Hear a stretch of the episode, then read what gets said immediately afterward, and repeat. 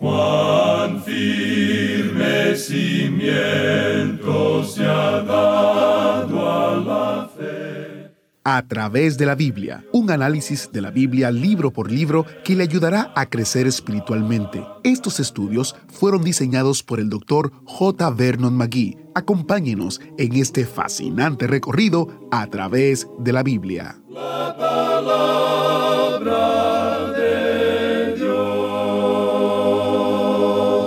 porque es necesario que el obispo sea irreprensible, como administrador de Dios, no soberbio, no iracundo, no dado al vino, no pendenciero, no codicioso de ganancias deshonestas, sino hospedador, amante de lo bueno, sobrio, justo, santo, dueño de sí mismo, retenedor de la palabra fiel tal como ha sido enseñada, para que también pueda exhortar con sana enseñanza y convencer a los que contradicen. Así leemos en Tito capítulo 1 versos del 7 al 9.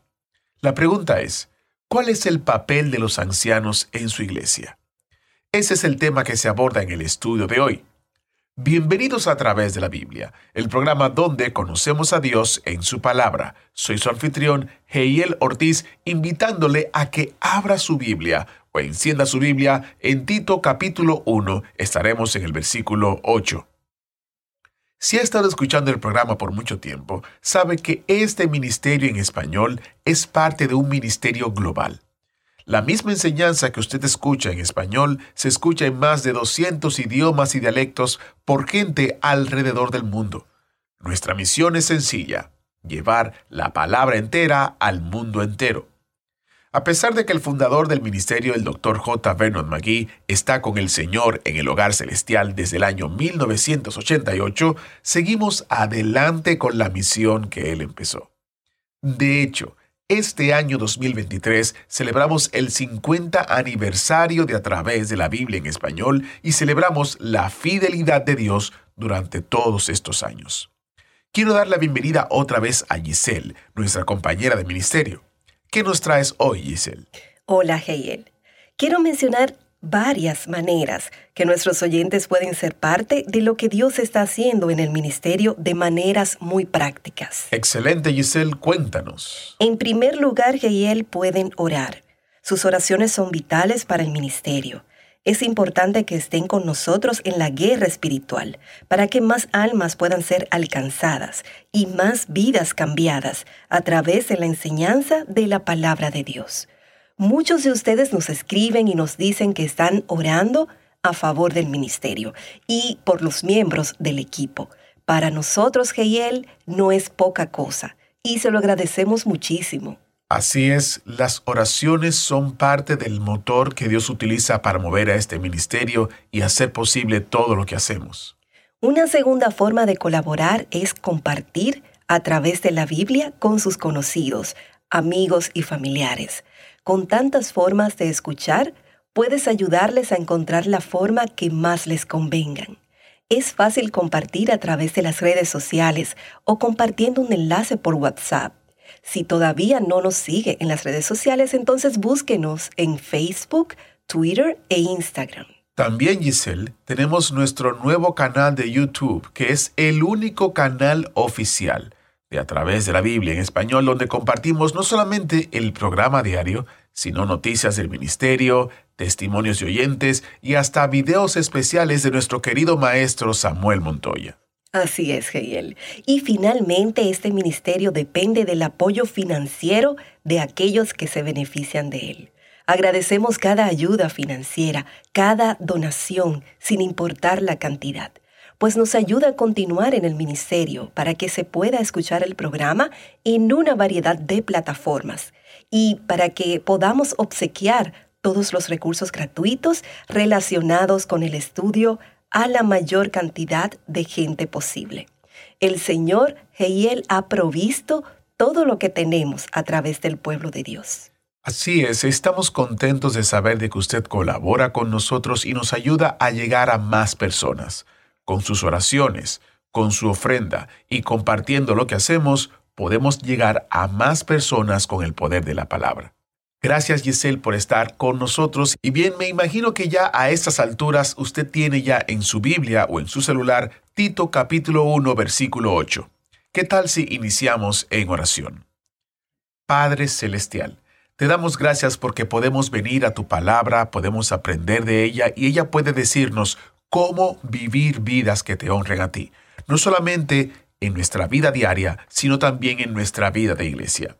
Ayúdanos a entender todo lo que está detrás de esto de tener ancianos y pastores que sean conforme a tu palabra. Oramos para que tú sigas proveyendo hermanos que sean útiles para tu obra, donde quiera que haya una necesidad. En el nombre de Jesús oramos. Amén. Bueno, ahora nos preparamos para iniciar nuestro estudio bíblico. Así que busque su Biblia o encienda su Biblia porque iniciamos nuestro recorrido bíblico de hoy con las enseñanzas del Dr. Magui en la voz de nuestro maestro Samuel Montoya. En este día, amigo oyente, regresamos a la epístola del apóstol Pablo a Tito y vamos a considerar nuevamente lo que se nos dice en el capítulo 1, comenzando con el versículo 8. Aquí estamos hablando acerca de los requisitos para los ancianos u obispos. Creemos que estas palabras son sinónimas. La palabra anciano se refiere a la persona, que esa persona tiene que ser madura, que haya alcanzado cierta madurez física y espiritual. Y luego, él es un obispo en el sentido de gobernar y tiene que ver con su cargo. Permítanos decir además que no creemos que Tito fue a la iglesia y seleccionó ancianos así arbitrariamente. No creemos que él le pidiera a los hombres que se pusieran de pie para él mirarlos y luego escogía a los que más le gustaran. Creemos que estos hombres ya eran ancianos, pero ahora deben ser ordenados. Ahora reconocemos que hay personas que creen que fue Tito quien los nombró. Pero creemos que si él hubiera hecho eso, entonces la iglesia también habría tenido que aprobarlos y estamos seguros que lo hicieron. No queremos comenzar una polémica en cuanto a esto porque no creemos que sea de tanta importancia para nosotros en el presente. Lo importante de notar son los requisitos para este cargo en particular, y en nuestro programa anterior estábamos considerando esos requisitos. Vamos a comenzar en el versículo 8 el estudio de hoy, y debemos destacar que el obispo o el anciano no se refería simplemente a un hombre solo, ya que siempre eran varios los que ocupaban ese cargo, había varios ancianos u obispos. Así pues, en el versículo 8 de este capítulo 1 de la epístola a Tito leemos, sino hospedador, amante de lo bueno, sobrio, justo, santo, dueño de sí mismo. Estos son los requisitos que esta gente debe alcanzar, y estamos seguros de que ya estamos bien familiarizados con esto. Y Pablo continúa diciendo en el versículo 9, retenedor de la palabra fiel tal como ha sido enseñada, para que también pueda exhortar con sana enseñanza y convencer a los que contradicen. Había dos cosas que esta persona debía hacer. Una es que él debía ser capaz de exhortar, es decir, de enseñar la palabra de Dios. Creemos que esto es muy importante de notar de nuestra parte, y este hombre también tiene que ser capaz de convencer, refutar a los herejes. A ellos es a los que se está refiriendo aquí cuando dice aquellos que contradicen. Ese hombre entonces tiene que estar preparado para hacer dos cosas. Por el lado positivo, él debe enseñar la palabra de Dios. Y también él debe ser capaz de convencer a aquellos herejes que están a su alrededor. Creemos sinceramente que los hombres que tienen algún cargo en la iglesia deben ser hombres que han estudiado bien la Biblia. No pueden ser hombres que sin ninguna instrucción son colocados a ocupar cargos como los que estamos mencionando. A veces, en época de guerra, los ejércitos se ven forzados a nombrar a tenientes o sargentos en una forma más rápida que lo acostumbrado. Como resultado, se tiene personas que son un poco, digamos, peculiares ocupando su cargo. Así es que pensamos que lo mismo debe aplicarse en la iglesia. Usted recuerda que el apóstol Pablo dijo, no impongas con ligereza las manos a ninguno. Es decir, que no tenemos que tomar un hombre que se convirtió esta noche, digamos, presentando su testimonio mañana por la noche, y luego al segundo día se le da un cargo en la iglesia, y luego al día siguiente se le nombra evangelista, y después pastor de una iglesia en el quinto día. Muchas veces actuamos de esa manera y creemos que esto es algo desafortunado para la iglesia. Este hombre debe ser capaz de mantenerse firme en la palabra de Dios y poder enseñarla. Ahora, comenzando con el versículo 10, el apóstol Pablo va a hablar en cuanto a la mala reputación de los cretenses. aun cuando él se está refiriendo a los que vivían en la isla de Creta, todos los hombres, amigo oyente, son pecadores, todas las tribus, toda nación. Esa es la condición del hombre. Todos somos hermanos en el sentido de que todos somos pecadores. Ahora, no todos estamos en la hermandad de Dios, eso es cierto, porque uno solamente llega a eso a través del nuevo nacimiento, llegando a ser hijo de Dios mediante la fe en Cristo. Pero seguros estamos de que somos hijos de Adán y de Eva y que todos morimos, porque todos hemos pecado. Pero esta gente de Creta era un poquito peor que los demás. Bueno, notemos lo que dice aquí en el versículo 10 de este primer capítulo de Tito. Porque hay aún muchos contumaces, habladores de vanidades y engañadores. Es decir, aquellos que les gusta hablar demasiado. Hay ciertos creyentes, y estamos seguros que usted conoce algunos, que hasta llegan a lanzar espuma por la boca de tanto hablar, hablan y hablan hasta que lo cansan a uno. Hay personas que nunca saben cuándo callarse. Hay muchas personas que hablan mucho y que en realidad no dicen nada. Amigo oyente, una cosa es pasar un momento agradable, el tener momentos de diversión sana, pero amigo oyente, como creyente, si usted está viviendo a un nivel donde no hay otra cosa sino una charlatanería continua y vacía, entonces las cosas no andan muy bien. Y esto es lo que quiere decir aquí el apóstol Pablo. Luego el apóstol continúa diciendo en la segunda parte de este versículo 10, y engañadores. ¿Y qué es lo que ellos hacían? Mayormente los de la circuncisión, dice. Y había muchos allí que estaban tratando de contradecir lo que Pablo enseñaba. Y en el versículo 11 leemos, a los cuales es preciso tapar la boca, que trastornan casas enteras, enseñando por ganancia deshonesta lo que no conviene. Aquí se nos dice que trastornan casas enteras. Lo que allí estaba ocurriendo era algo bastante serio, y donde quiera que sea sembrada la palabra de Dios, siempre entra Satanás. Él es el enemigo y siempre entra a sembrar los espinos. Usted quizá habrá notado eso en algunas emisoras donde se presenta un buen programa de enseñanza bíblica y luego a ese programa le sigue inmediatamente otro que trata de contradecir todo lo que se ha presentado en el primero, y lo importante de notar, amigo oyente, es que Satanás siempre trata de entrar en este terreno. Ahora, en Creta se había realizado una gran obra, pero el enemigo estaba allí mismo para sembrar la semilla, y aquí él dice que estaban enseñando por ganancia deshonesta lo que no conviene. Luego en el versículo 12 dice, uno de ellos, su propio profeta, dijo, los cretenses, siempre mentirosos, malas bestias, glotones ociosos.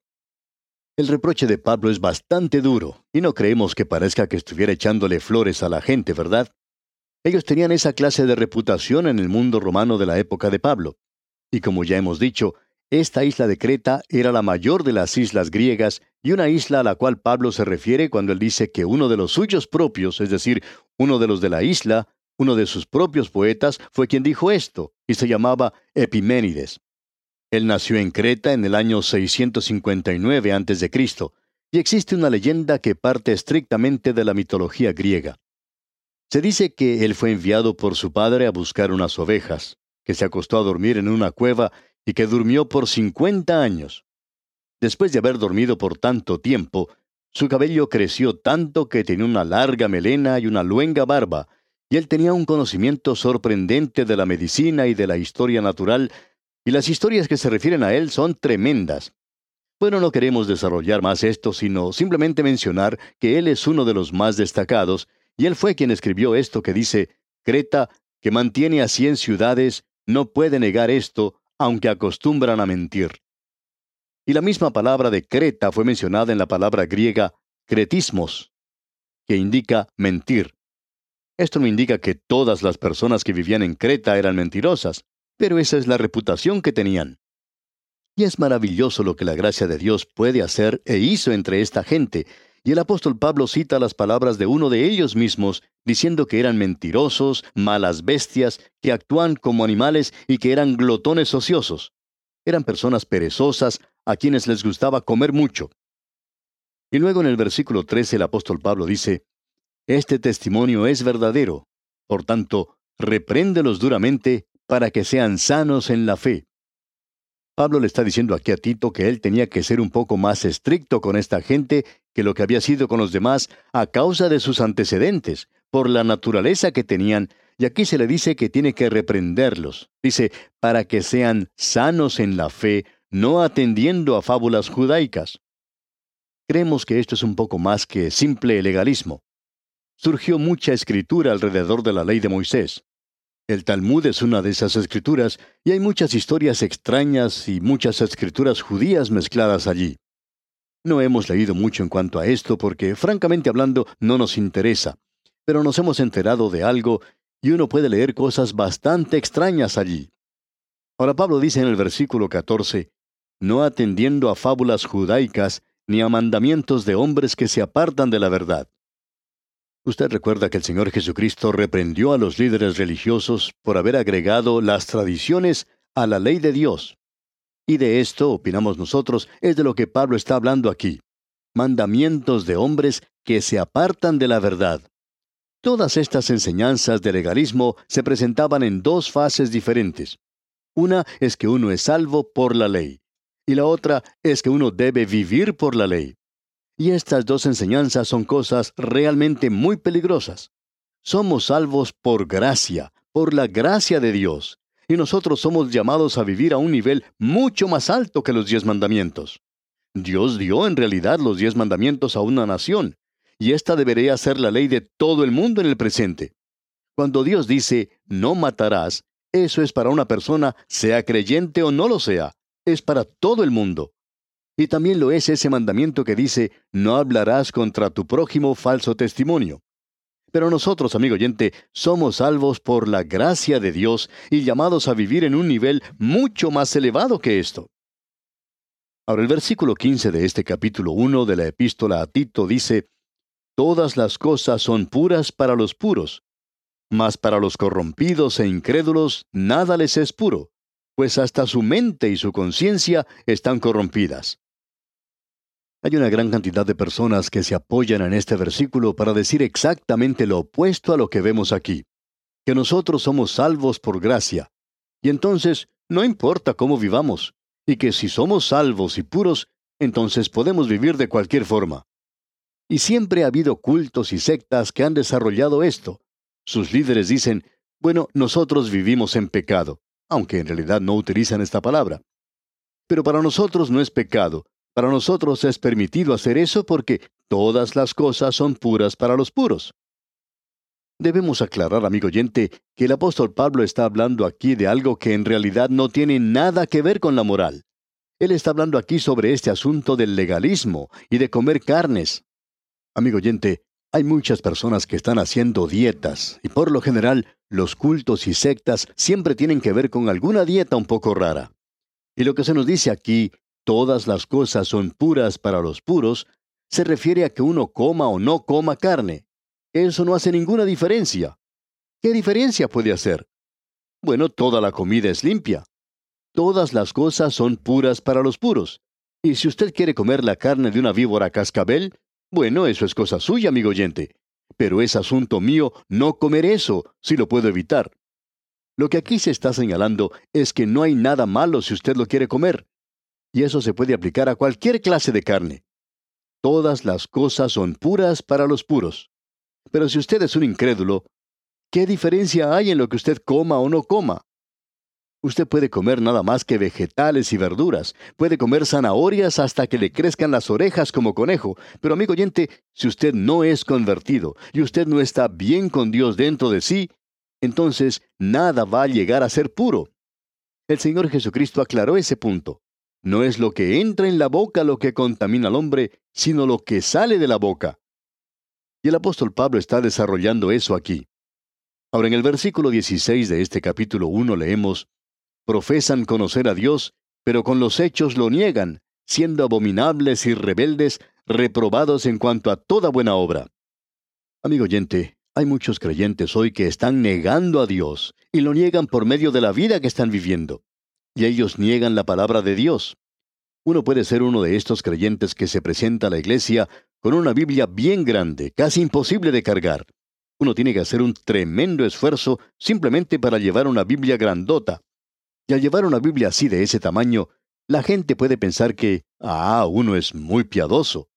Y sin embargo, poder tener una mala reputación y muchas personas pueden llegar a saber que uno no es realmente honesto. Amigo oyente, uno puede llevar una Biblia grande, pero no creer realmente en ella. ¿Se da usted cuenta, amigo oyente? Usted puede negar la Biblia por la forma en que vive su vida. Dice aquí, profesan conocer a Dios, pero con los hechos lo niegan. Usted puede negar a Dios por la forma de vivir que tiene. Ahora dice, siendo abominables y rebeldes, reprobados en cuanto a toda buena obra. Deberíamos decir que este es un pasaje tremendo de las Escrituras y que es muy práctico, por cierto. Nos alcanza en el lugar donde vivimos, amigo oyente. Las ceremonias y los ritos no pueden cambiar el corazón malvado del hombre. Solo la palabra de Dios puede cambiar el corazón humano, y cuando ese corazón es cambiado, entonces eso se va a revelar en la vida de ese hombre. Y el apóstol Pablo está diciendo aquí lo mismo que el apóstol Santiago dijo. Y Pablo y Santiago a propósito nunca estuvieron en desacuerdo, porque la fe sin obras es muerta. Una fe salvadora, eso produce algo en la vida del hombre.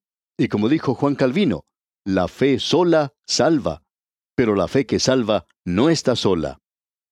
Ahora con esto llegamos al capítulo 2 de esta epístola a Tito.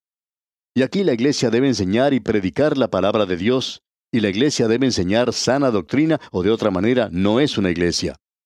Usted recuerda que al comienzo mismo de la iglesia, en el día de Pentecostés, se nos dice que había aquellos que se agregaban a la iglesia en aquellos días, ¿y qué era lo que ellos hacían? Bueno, ellos continuaban en la doctrina de los apóstoles, y ellos continuaban en comunión y oración y en el partimiento del pan. Así es que podemos ver que la iglesia primitiva continuaba haciendo estas cosas, y lo que señalaba o destacaba esa iglesia primitiva era la doctrina de los apóstoles, la comunión, el partimiento del pan y las oraciones. Y si una iglesia no tiene sana doctrina, no interesa cuán alto sea su campanario o cuán hermosas sean sus campanas. Lo que tiene valor es el mensaje que sale del púlpito de esa iglesia. Y eso es lo que nos indica si es en verdad una iglesia, una iglesia ordenada como la entendía o comprendía el apóstol Pablo y como se declara en la palabra de Dios. Esto hace de esta epístola a Tito algo verdaderamente importante, ¿no le parece? Bien, vamos a detenernos aquí por hoy y continuaremos desarrollando este tema Dios mediante en nuestro próximo programa. Que el Señor le bendiga es nuestra ferviente oración. Muchas gracias al maestro Samuel Montoya. Si una iglesia no tiene una sana doctrina, no importa lo alto que sea su campanario, o lo bonita que sean sus campanas, o lo hermoso que sea su edificio, o las cosas o programas que tengan. Lo que tiene valor es el mensaje que sale del púlpito de esa iglesia. Y eso es lo que nos dice si es verdaderamente una iglesia, una iglesia ordenada como lo entendía el apóstol Pablo y como está declarada en la palabra de Dios. Esto hace que el estudio de esta epístola de Tito sea algo verdaderamente importante.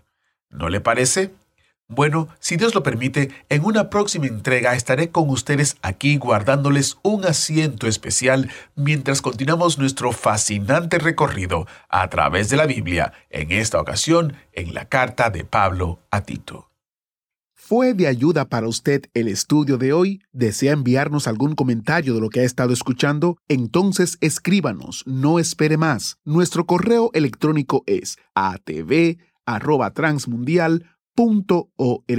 atv@transmundial.org. atv@transmundial.org. Si desea recibir las notas y bosquejos de lo que estamos estudiando, suscríbase gratis en nuestra página en internet a través de la Biblia .org barra notas a través de la biblia.org barra notas.